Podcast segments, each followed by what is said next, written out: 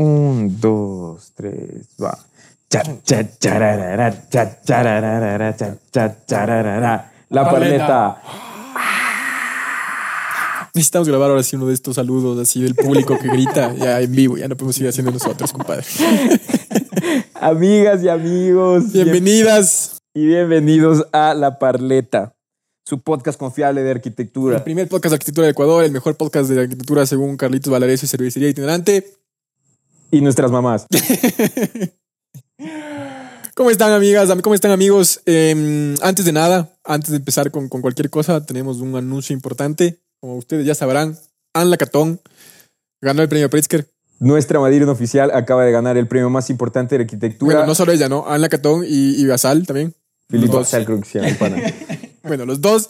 El estudio de Anne Lacatón, el estudio de Lacatón y Basal acaba de ganar el Pritzker de arquitectura y bueno, una de las pocas veces que a mí me, ha alegrado un anuncio del Pritzker porque la madrina se lo merece. Se lo merece y, y nada, un saludo importantísimo a nuestra querida madrina porque teníamos que hacerle algún tipo de tributo al homenaje, final. Claro, claro. Lo único malo de que haya ganado el, el Pritzker la madrina es que si antes era difícil eh, invitar a la parleta, ahora está Ahora más estamos, cuesta arriba. así que no podemos prometer nada aún, pero seguiremos intentando igual, mandando. No nos vamos a rendir. No nos vamos a rendir. Si alguien le conoce igual, por favor, que nos haga el, el contacto por ahí. Eso, amigas. Y entonces, nada, ahora sí, una vez Hecho los honores. Exactamente. Una vez prestados los respectivos honores, podemos empezar con el primer episodio clásico de la segunda temporada.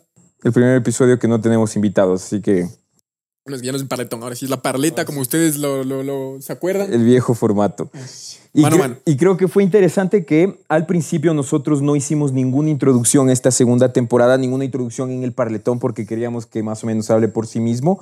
Ahora nos gustaría contarles de qué va esta segunda temporada que nosotros hemos denominado Mucho Trecho. Y es que en esta temporada en realidad nosotros quisimos concentrarnos en dilucidar y un poco dar forma a esta distancia permanente que hay entre la teoría y la práctica, es decir, entre lo dicho y lo hecho, en materia de ciudad y planificación territorial. Así que en esta temporada vamos a tener un conjunto de episodios que por un lado se enfocan en proyectos de planificación vanguardista, en estrategias de planificación territorial de varias escalas que han dado el salto de la formulación teórica a soluciones que se implementaron verdaderamente. Para que vean que nosotros no estamos aquí improvisando, nosotros tenemos una cosa preparada. Por supuesto que sí. Entonces no se pierdan esta segunda temporada porque va a estar bárbara. Claro, y tenemos otro conjunto de episodios que es como el parletón que ya vieron, en donde en realidad vamos a tener algunos invitados que nos hablan también de cómo a través de su trabajo, a través de, de- de una militancia de trabajo a pulso, también han, han- han conseguido reducir este, este trecho, digamos. Como, como, como dice el dicho, ¿no? Del, del dicho al hecho. Mucho trecho, no hay nada que hacer. Y entonces, en el marco del mucho trecho, queríamos traerles este episodio que tenemos hoy, que nosotros le titulamos ¿Qué dice el aire de una ciudad? Exactamente. Entonces, ¿por qué nos metimos a hablar de calidad de aire? Bueno, es porque hace poco tuvimos la oportunidad de, de colaborar con unos amigos de Londres en un proyecto sobre calidad de aire. Si están interesados, vayan a la página web. Ahí van a saber con quién hicimos, de qué se trataba, de qué va la cosa. Eh, pero bueno, como parte de este proyecto nos metimos a, investigar un poco sobre el tema de calidad de aire y la verdad es que nos estamos como impresionados de no haber sabido antes de este indicador porque es un indicador importante que nos puede dar muchas pistas sobre planificación de ciudad, ¿no? Fue súper interesante y creíamos que valía la pena discutir con ustedes de estas cosas que también nos impresionaron a nosotros. Entonces hay que empezar, hay que empezar por lo básico. ¿A qué nos referimos o qué, qué significa exactamente el indicador de calidad de aire? Ok, un indicador de calidad de aire es un aparato que mide dos cosas, la concentración de ciertos gases y de ciertas partículas en el aire. Por un lado, cuando hablamos de partículas, eh, tienen una denominación técnica que se llaman PM10 o PM2.5. ¿Qué significa esto? Que son partículas que tienen cierto tamaño. PM10 significa que son partículas menores a 10 micrones y PM2.5 son partículas menores a 2.5 micrones. ¿Qué es un micrón? Un micrón. un micrón es la parte técnica, amigos. Un Aguanten, microondas gigante. un micrón es la milésima parte de un milímetro, que tampoco nos dice mucho, ¿no? Entonces, para que para tener una idea, un, granito de arena o el diámetro de un cabello humano son más o menos 50 micrones, para que se hagan una idea. Y entonces, cuando hablamos de PM, hablamos de partículas de, de- este tamaño que, eh, para que se hagan una idea, para que no estén confundidos, se pueden imaginar un puñado de arena súper fino que eh, está en el aire por, por diferentes motivos. Entonces, este es uno de los, de los elementos contaminantes que, mide, eh, que se mide con la calidad de aire Además de los gases de los que mencionaba el Santi, entre los que están, bueno, el dióxido de azufre y el dióxido de nitrógeno, que igual, para que no, para no confundirnos, lo que podemos concluir es que son veneno. Un veneno que es veneno que está en el aire y que nosotros respiramos cuando la calidad del aire de una ciudad es mala. Exactamente. Y entonces, claramente, si son veneno, tienen una relación directa con la salud. Y por otra parte, también sabemos que son eh, la mayoría de estos, mm, digamos, de este veneno contaminante, también sabemos que viene de la quema de combustibles fósiles, que además son emitidos en su mayoría por vehículos automotores que prácticamente son, digamos, lo que nos rodea en todas las ciudades del mundo. Sí, sí, sí. Entonces, ¿por qué nos pareció importante hablar de esto? Es porque las consecuencias para la salud, que de nuevo no sabíamos, son, pueden llegar a ser bastante serias, ¿no? Y entonces cada uno, de estas, cada uno de estos elementos tiene diferentes repercusiones para la salud, pero digamos, todas están relacionadas a complicaciones del, del sistema respiratorio. Y entonces, puede causar desde cosas leves como alergias o, riñitis o cosas así, hasta cosas más serias como bronquitis o cáncer pulmonar en lugares donde la calidad de aire es realmente terrible.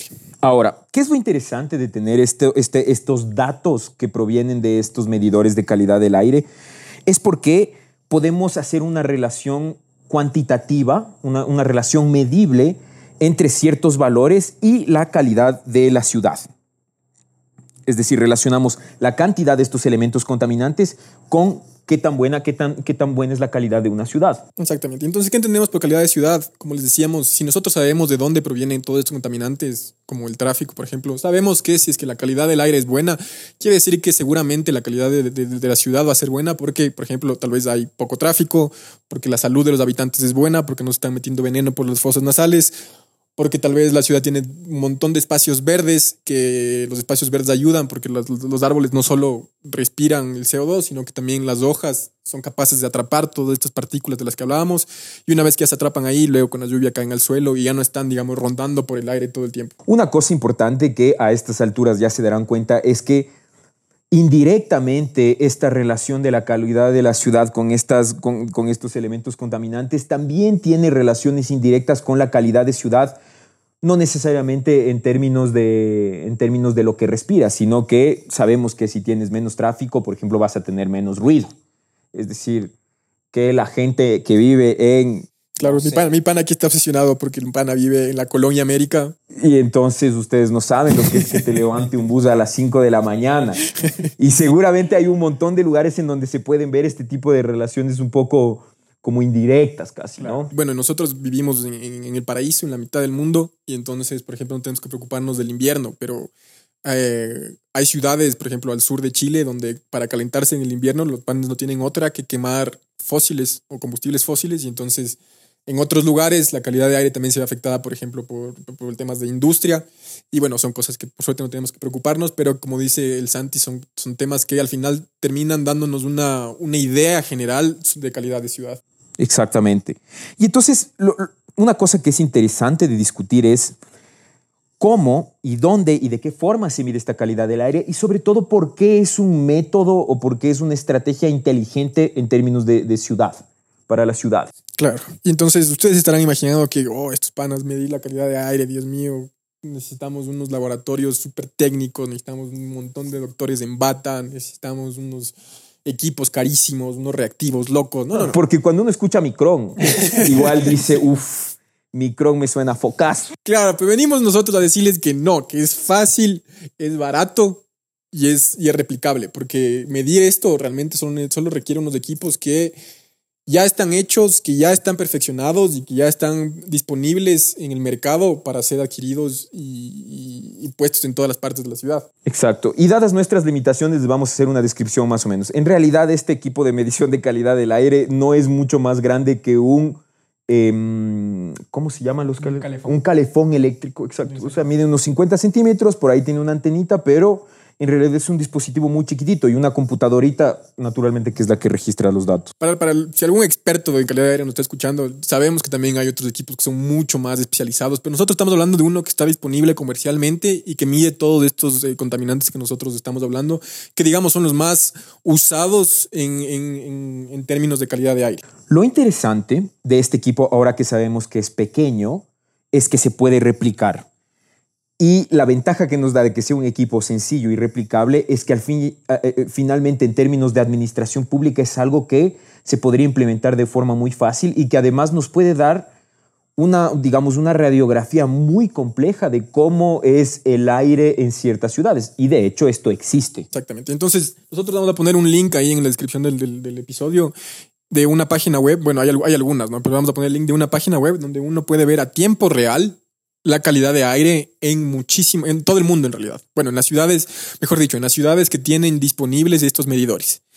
Y entonces, por ejemplo, si es que ustedes se meten ahorita, van a ver en, van a ver en Quito que hay algunos puntos eh, específicos donde hay mediciones de calidad de aire. Y entonces hay uno, por ejemplo, en, en Belisario Quevedo, hay otro en El Camal, hay otro en Cumbayá y hay otro en, o hay otro en Carapungo. Y entonces lo, que le decía el Sante Real, uno, uno, puede entrar a ver en tiempo real cómo está el aire en Quito en todos estos diferentes puntos. Es una radiografía de cómo está la ciudad en estos diferentes puntos. Y entonces, a pesar de que no podemos saber específicamente qué es lo que está causando esta contaminación, hay ideas que inmediatamente te saltan a la, cabeza, ¿no? O sea, en, en, Camal seguramente el aire va a estar peor que en Cumbayá, porque en el Camal tenemos un montón de buses que funcionan a diésel, mientras que en Cumbayá tenemos esas planicies verdes, donde, la, donde, la, donde las partículas se van a quedar siempre en la vegetación. Y entonces, lo interesante es que uno puede ver estas cosas a tiempo real, panas. O sea, uno puede ver cómo estuvo el aire la última hora en Quito.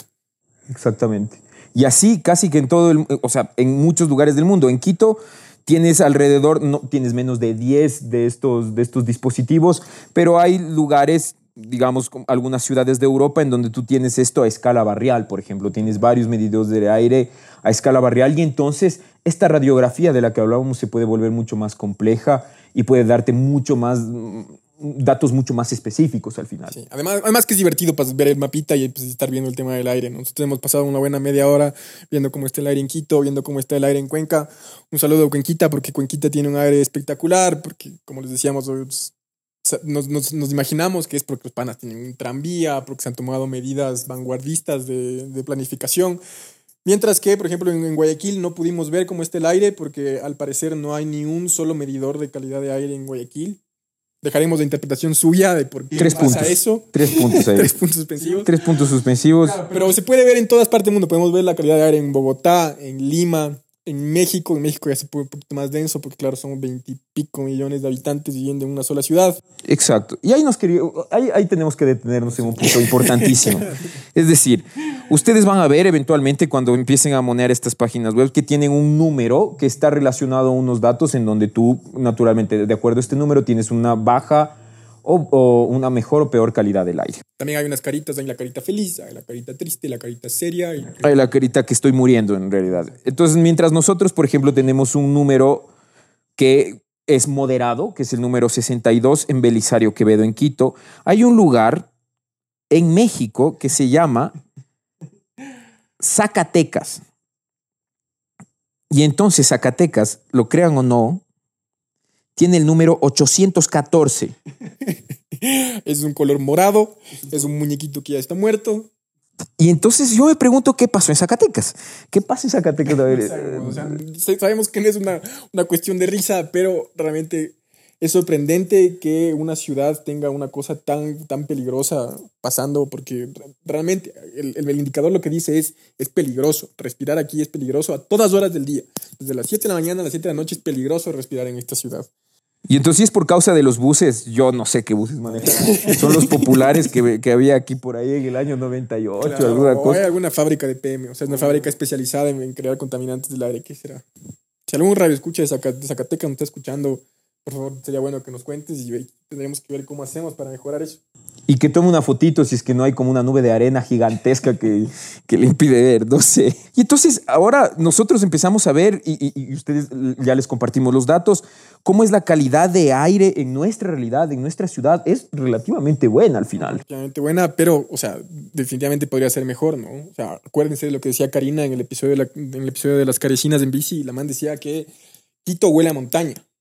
Y entonces, tener un aire moderado en una ciudad como, como Quito, no, no está bien. Podría ser muchísimo mejor si es que, por ejemplo, mejorábamos el combustible de los buses para que ese diésel no nos siga contaminando. O sea, todos hemos estado atrás de un colón camal y hemos visto esa nube negra como les decíamos antes, en realidad es un puñado de arena fina que nos estamos metiendo por las fosas nasales. Entonces no vale. No intenten ese experimento en casa, igual, queridos radioescuchas. Hay que hacer esta advertencia para algún amigo avesado que quiera hacerlo. No se mete el puñado de arena porque puedes pararte al lado de un bus Colón Camal, que es la misma cosa. Claro. la calidad de aire está influida también por temas climáticos, por temas geográficos, y entonces, bueno, Quito es un paraíso porque está en medio de las montañas, porque por aquí, por un tema de, corrientes de aire, corre mucho viento y entonces toda, toda la contaminación que se crea aquí, que sí se crea mucha, afortunadamente se va.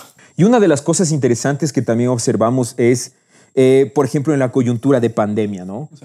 Eh, cuando sucedió a, raíz de la pandemia, en todo el mundo se tuvieron que tomar eh, ciertas medidas, ciertas medidas en cuanto a las restricciones de movilidad y tal. Y hay muchísimas ciudades, ustedes no vamos a hablar, no nos vamos a detener acá, pero pueden googlear qué pasó con la calidad de aire durante la pandemia y es impresionante cómo las ciudades se purificaron un montón a raíz de las restricciones del tráfico, de las restricciones de movilidad. Es decir, la gente vivía mejor y las ciudades mejoraron. Claro, literalmente. y, es, sorprendente porque tuvimos como un, laboratorio eh, en vivo de cómo mejorar el tráfico, de cómo tener restricciones de tráfico realmente realmente tiene un efecto impresionante sobre la calidad de vida de las ciudades. Como les digo de nuevo, o sea, es que esta, esta frase, yo cada vez que me despierto me acuerdo, Quito huele a montaña. Y entonces, en la pandemia, es lo que decía Karina, en la pandemia uno se levantaba y Quito olía a montaña porque no, no teníamos a todos los buses. Imagínate lo que es levantarte a siete y media, ir a laburar y de pronto hueles al ande en la mañana. O sea, realmente tu vida mejora, ¿no? Claro, claro. Trabajas mejor, estás más feliz. Exacto, te ves con alguien y no toses. o sea, es realmente impresionante. Es realmente impresionante. Fue un laboratorio que realmente, o sea, no, claro, teniendo en cuenta que fue una, época terrible económicamente y salud, pero fue un laboratorio donde pudimos ver que hay una relación directa entre mejorar el tráfico y mejorar la, la calidad del aire. Y en realidad ese es el punto, el punto clave de toda la discusión de hoy alrededor de la calidad de aire. Porque digamos que esta estrategia, este tipo de dispositivos, esta información, en realidad es una herramienta súper poderosa que puede decantar en, en, digamos, en proyectos, en medidas públicas, en decisiones políticas que realmente mejoren las ciudades. Y en la misma línea, uno creería que mejorar realmente la calidad de aire en una ciudad como Quito puede ser carísimo y que va a tomar medidas que no son políticamente viables y que requeriría mucha inversión. Pero lo interesante es que ya existen estudios de cuánta plata se podría ahorrar el gobierno central y los gobiernos regionales si es que se invirtiera en mejorar la calidad de aire. Porque, como les decíamos, la mala calidad de aire involucra tener enfermedades, enfermedades respiratorias.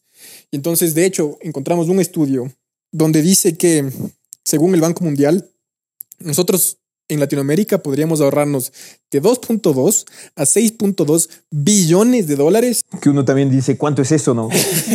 O sea, uno suena, no, suena bastante igual. Si un radio escucha, maneja billones, que igual, no, no sé. O, o, por favor escribe, ¿no? Si tú manejas billones para que no sea una cosa abstracta. Claro, o es básicamente el 2% del Producto Interno Bruto de toda Latinoamérica podría ser ahorrado si es que nos, si es que nos ahorráramos en enfermedades de, respiratorias. Y entonces, imagínense todo lo que podríamos hacer con esa plata para mejorar la calidad de aire. Imagínense todas las ciclovías que podríamos poner en Quito. Imagínense, podríamos tener buses eléctricos, podríamos tener tranvías por todos lados, podríamos tener parques. Imagínense, son 2.2 billones de dólares. 10 parques metropolitanos en todas partes. El punto al que queremos llegar en realidad es que em, es una cosa que vale la pena. Una cosa que además se vuelve, como es cuantificable, se vuelve medible y entonces hay puntos de referencia de una cosa que está mal y una cosa que está mejor. Y entonces eso realmente se vuelve una herramienta para todos, para nosotros como diseñadores, para gente que trabaja en planificación de ciudad y para los gobiernos al final. O sea, es como una cosa, una especie, un recurso de poder para la sociedad civil al final, porque todos podemos acceder a este tipo de información en Quito la información es limitada, en Guayaquil no pueden hacer información, panas, por favor, pongan un medidor en Guayaquil. Y en las otras ciudades del Ecuador sería lo mejor porque ¿cómo, cómo nos podemos hacer una idea de dónde estamos al final? Y entonces, de hecho, lo que nosotros encontramos cuando empezamos a investigar estas cosas es que se han tomado, se han, se han hecho experimentos para ver cómo mejora la calidad de aire cuando se implementan distintas medidas. Eh, de las medidas más comunes y fáciles están las ciclovías. Incluso el municipio de Quito tiene un estudio que dice que la, la calidad del aire en el Amazonas mejoró desde que pusieron una ciclovía. Yo imagino que los holandeses deben estar riéndose de la calidad de aire en Ámsterdam, porque claro, todo el mundo anda en bici. Y bueno, hay otras estrategias que eh, que, se han, que se han implementado en distintos lugares y que utilizan la calidad de aire como medidor para saber si es que la estrategia funciona o no. Entonces, por ejemplo, en Londres se implementan cosas como calles de bajo tráfico. Y entonces hay barrios en los que de cierta hora a cierta hora no, se, no pueden entrar carros y evidentemente eso mejoró la calidad de aire. Sí, luego tienes cosas que es bonito, es bonito ver que estas estrategias al final nos podemos familiarizar, son cosas que además han sucedido aquí. Una que sucede también en algunas ciudades, de, en algunas ciudades digamos, donde, donde tienen, están más familiarizados con la calidad del aire, es la restricción vehicular a cierta, permanente a ciertas áreas de la ciudad. Aquí en Quito se ha implementado este tipo de estrategias en el centro histórico. Como sucede en otras ciudades, en algunos, en algunos centros históricos de Europa, nosotros sabemos de un par de ejemplos en Portugal, en donde tú puedes entrar al centro histórico con tu vehículo solamente si eres un morador de la zona. Entonces vos tienes una tarjetita, niñadaza, pi, se baja una barrera y tú eres la única persona que entra con un automotor a, a, esta zona. Lo cual es impresionante. Lo cual es impresionante. Y, de nuevo, la calidad de aire se vuelve una herramienta para decir, vean, por último, si es que esto no solucionó nada más, solucionó la calidad de aire en, el centro histórico. Al mismo modo, por ejemplo, de nuevo, en Londres, eh, cerca de las escuelas, esto se tomó como una prioridad. O sea, mejorar la calidad de aire den cerca de las escuelas, porque son los niños de los que estamos hablando, ¿no? Esas, esas criaturas que tienen esos pulmones perfectos. Rojizos, rojizos y, y, en búsqueda de oxígeno. Claro, aquí, por ejemplo, nos, se habrán dado cuenta que las furgonetas de, de transporte. La furgoneta amarilla que sale, que sale el stop por un lado.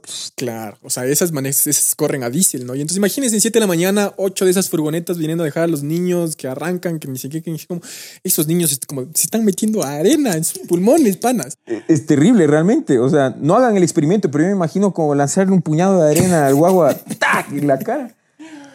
Claro, y entonces. Suena violento. Suena violento. Y entonces eh, hay lugares donde el, el, tema de la calidad de aire se volvió un tema prioritario y en lugares cerca de las escuelas, en lugares cercanos a las escuelas, ya no se permite el, el, flujo normal de tránsito porque se quiere que los niños respiren un aire más o menos decente. Exactamente. Otra de las estrategias que también estamos familiarizados son las barreras de vegetación, porque estas partículas naturalmente cuando tienes barreras de vegetación se quedan en la vegetación y por lo tanto la calidad del aire mejora eh, tanto cuanto mayor vegetación tiene. Yo me imagino que por ejemplo en Carapungo, que es uno de los medidores en Quito que está siempre entre los, entre los peores, se deberá a que no existe mucha vegetación ahí en Carapungo. O sea, me imagino, ¿no? Puede ser que yo esté equivocado, pero de nuevo, está comprobado que la vegetación ayuda. Y entonces que pusiéramos un montón de árboles en Carapungo, capaz esos panas pueden mejorar su calidad de aire. Y podemos verlo en tiempo real. Claro. Cuando uno, cuando uno empieza a pensar en este, tipo de, en este tipo de estrategias, también es curioso, es curioso cómo, cómo, cómo, cómo ciertas, digamos, cierto, cierta infraestructura pública que tenemos aquí en, en, Quito eh, eh, suena pero anacrónico, casi medieval en otras ciudades, ¿no es cierto? Como que nuestro transporte público siga funcionando a diésel, o sea, todos los quiteños habrán visto al menos alguna vez el trole con los cablecitos que van a la, a la electricidad bajados y comiendo, pero como loco el motor. Claro, claro.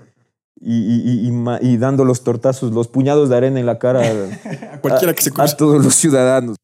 Y entonces nosotros imaginábamos, y este fue un poco el tema del concurso, nosotros imaginábamos que ahora podríamos hacer pruebas de cómo mejorar la calidad de aire, ¿no? Y entonces imagínense ahora cuando discutan con sus panas que están, que, que, ponen el grito en el cielo cada vez que hay una nueva ciclovía.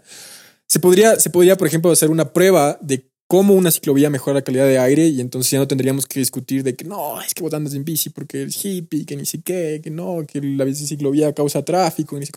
Yo imagino que ahora podríamos medir exactamente cuánto menos, veneno, cuánto menos veneno nos estamos metiendo por las fosas nasales. Y eso, por ejemplo, ya se vuelve una herramienta de planificación de ciudad que ya es poderosísima. Y en unas circunstancias un poco más bizarras también le podrían lanzar un, un puñado de arena. ¡Pah! Pero igual en circunstancias más viscerales. ¿no? Claro, no y si lo hacen, por favor, no, no, digan que escucharon eso aquí. No dirán que era un consejo. creo que, creo que es, es, es, muy importante, es muy importante cachar que que la cosa verdaderamente sorprendente de este, de, esta, de esta relación cuantitativa entre calidad de aire y la calidad de ciudad, es bueno porque a nosotros nos sorprendió lo cercano que puede ser esta información y además nos sorprende lo, poderosa que puede ser esta herramienta como para cambiar las cosas a gran escala. Porque uno de los problemas y una de las reflexiones alrededor de todo esto fue que cuando uno piensa en, en, términos de calentamiento global, en términos de, consumo de, combustibles fósiles, la única, la única imagen fuerte que tenemos es el osito nadando. el osito en el Polo Norte. nadando de iceberg a iceberg y no tiene dónde parar, si man se ahoga. Y, se destruye todo el no. Claro, pero al final eso sigue siendo lejano, al final sigue pareciendo que no es realmente algo que, nos compete, porque es allá súper lejos. O sobre todo, sobre todo hay, hay, cierta como impotencia al final, porque ¿qué, ¿qué puedo hacer? ¿Qué puedo hacer yo frente a eso al final? Y creo que esto de, de, de calidad del aire le saca un poco de esta condición abstracta y nos pone a nosotros como muy cerca sobre, eh, eh, digamos, nos pone el panorama en la cara y sobre todo nos da soluciones, nos da como un poco sugerencias de qué podemos hacer para en serio verdaderamente vivir mejor. No sé si ustedes se acuerdan que hace poco, hace poco salieron unas fotos de, de unas ciudades en China donde realmente uno no podía ver más allá de 200 metros por la, por la cantidad de contaminación en el aire. Eh, claro, se volvió una herramienta que para, que, para, que, para que el público pueda exigir al Partido Comunista chino que, que, mejore la calidad de aire. Y ahora, por ejemplo, China tiene programas para reducir la huella, de, o sea, para ser eh, de carbono neutral hasta el 2050. Sí. Y luego, sí, la invitación a todos, en realidad, la invitación a todos es que hagan uso de estas herramientas que que digamos sean de conocimiento público al final, porque como decimos es una herramienta, ustedes van a empezar a monear en la página web y van a tener uf, cómo son los medidores que tienen en ciudades como Londres, de las que hablamos un poquito, varias ciudades de Europa, o cómo son los medidores en la parte de Asia, donde tienes unas ciudades como recontaminadas, todas en foco rojo, así como... Digamos, ahora que ustedes son unos expertos en calidad de aire, pueden llamar al alcalde y decirle, oye, pana, aquí donde vivo la calidad de aire es terrible, me estoy metiendo tanto, tantos micrones de, de, dióxido de azufre en los pulmones, no vale. No vale, por favor ponme una ciclovía, por favor ponme una planta de un árbol.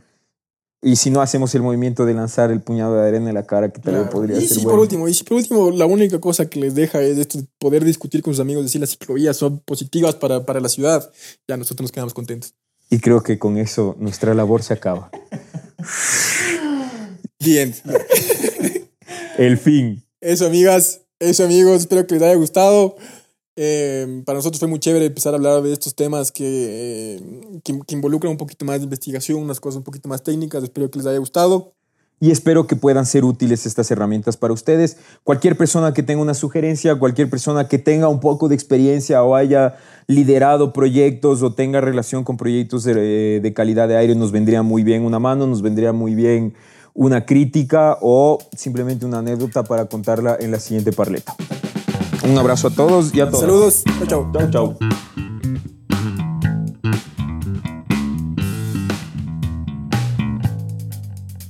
La Parleta.